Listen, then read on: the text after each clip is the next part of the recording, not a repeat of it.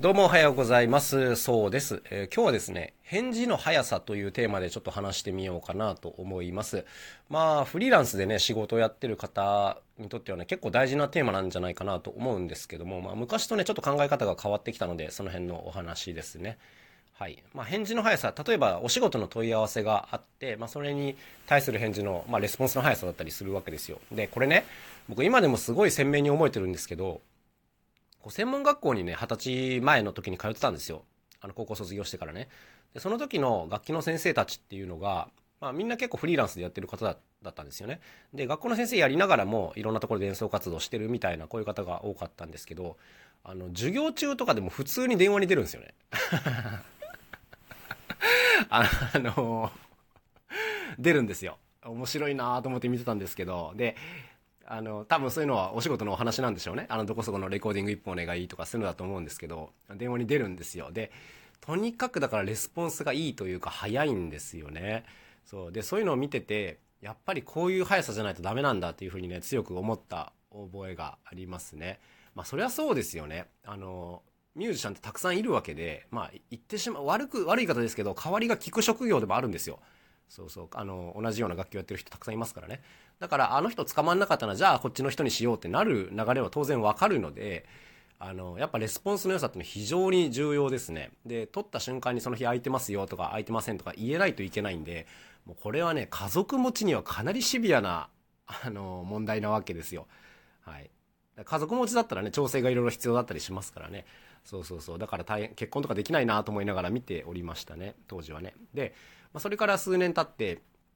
山口智さんのアシスタントっていうのをやってたんですけど、これね、智さんは完全にね、逆だったんですよ。これ本当面白いなと思ったんですけど、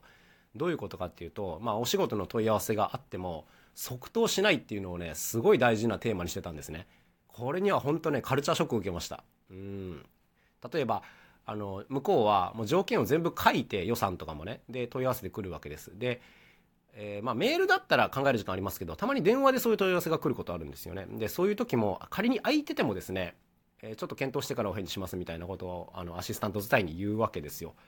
はい。これに本当びっくりしました。だって、僕からしたら条件良くて、空いてんだから即返事した方が良くないかと思うんですけど、だけど一回クッション置くんですね。で、あの、その時、結構口を酸っぱくして教えてもらったのが、あの、即答しない方がいいよっていうことだったんですよ。これね、今なら本当に意味がよくわかります。で、僕も今はこっち派です。はい。あの、たとえ空いてても即答しません。あの、これにはね、本当いろんな理由があるんですけど、うん、まあ大きく言うとやっぱりね、そのブランディングっていうところに関わってくる問題じゃないかなと思います。こう、なんていうんですかね、レスポンスが良いっていうことは非常に重要なことではあるんですけど、レスポンスの良さが売りになってはいけないっていうね、ところあると思うんですよ。まあ、要するにあの、ちょっと微妙な言い方になりますけども、便利な人になってはいけないっていうところですね。そうそうそうそうそう。あの、なんていうんですかね、ちょっと誤解をこう招かないような言い方をしなきゃいけないんですけども、あの、例えばね、ミュージシャンの中にもいろんな仕事の仕方がありますけども、例えばね、うまいのはまあ当たり前ですよ。で、面白いのも当たり前なんですけど、なんていうんですかね、安い、うまい、早いみたいな売り方は絶対しちゃいけないっていうことですね。はい。まあこれを牛丼の売り方みたいな言い方をしたりしますけども、安い、早い、うまいっていうのは商売によって大事なことではあるんですけど、絶対に自分より安い人が現れるし、自分より早い人が現れる、自分より上手い人が現れるっていう、まあ、こういうね、絶対100%負ける勝負に巻き込まれることになるので、やっちゃいけないっていうことなんですね。そう。あの、ミュージシャンもね、絶対年食ってくるんで、そうなると、あの、単価を上げていかなきゃいけないわけですよ、どうしてもね。うんで、そういう時に、あの、安くて早くてうまいっていう売り方をしてちゃダメっていうことなんですよね。で、早いっていうことは当然重要なんですけど、早いからあの人に頼もうっていう頼まれ方をしてると、やっぱこれも当然先がないということになります。ちょっとね、返事が遅くなっちゃった時点でアウトなんで、まあ、これで仕事取ってるっていうのはちょっとまずい状況なんですよね。だから遅くても仕事取れるようにするっていう状況を作り上げないといけないっていうね、これに気づかされたのが20代半ばでしたね。いや、だからね、当時のあの、二十歳ぐらいの時の音楽学校の先生をね、悪く言うつもりはもちろんない。そういう仕事の取り方ももちろんあるんですけども、まあ、最終的には、やっぱり、あの、多少連絡がつかなかろうが、どうしてもあの人に頼もうっていうね、こういう立場にならなきゃいけないっていうことですね。まあ、フリーランスやっていく上ではすごい大事なことだなと思うんですけども、ここのマインドに至れるかどうかがね、非常に重要な感じだなというふうに思います。これができるようになると、値上げとかも結構抵抗なくできるようになるんですよね。でこれやるにはあの断るっていう作業が絶対について回るんですよ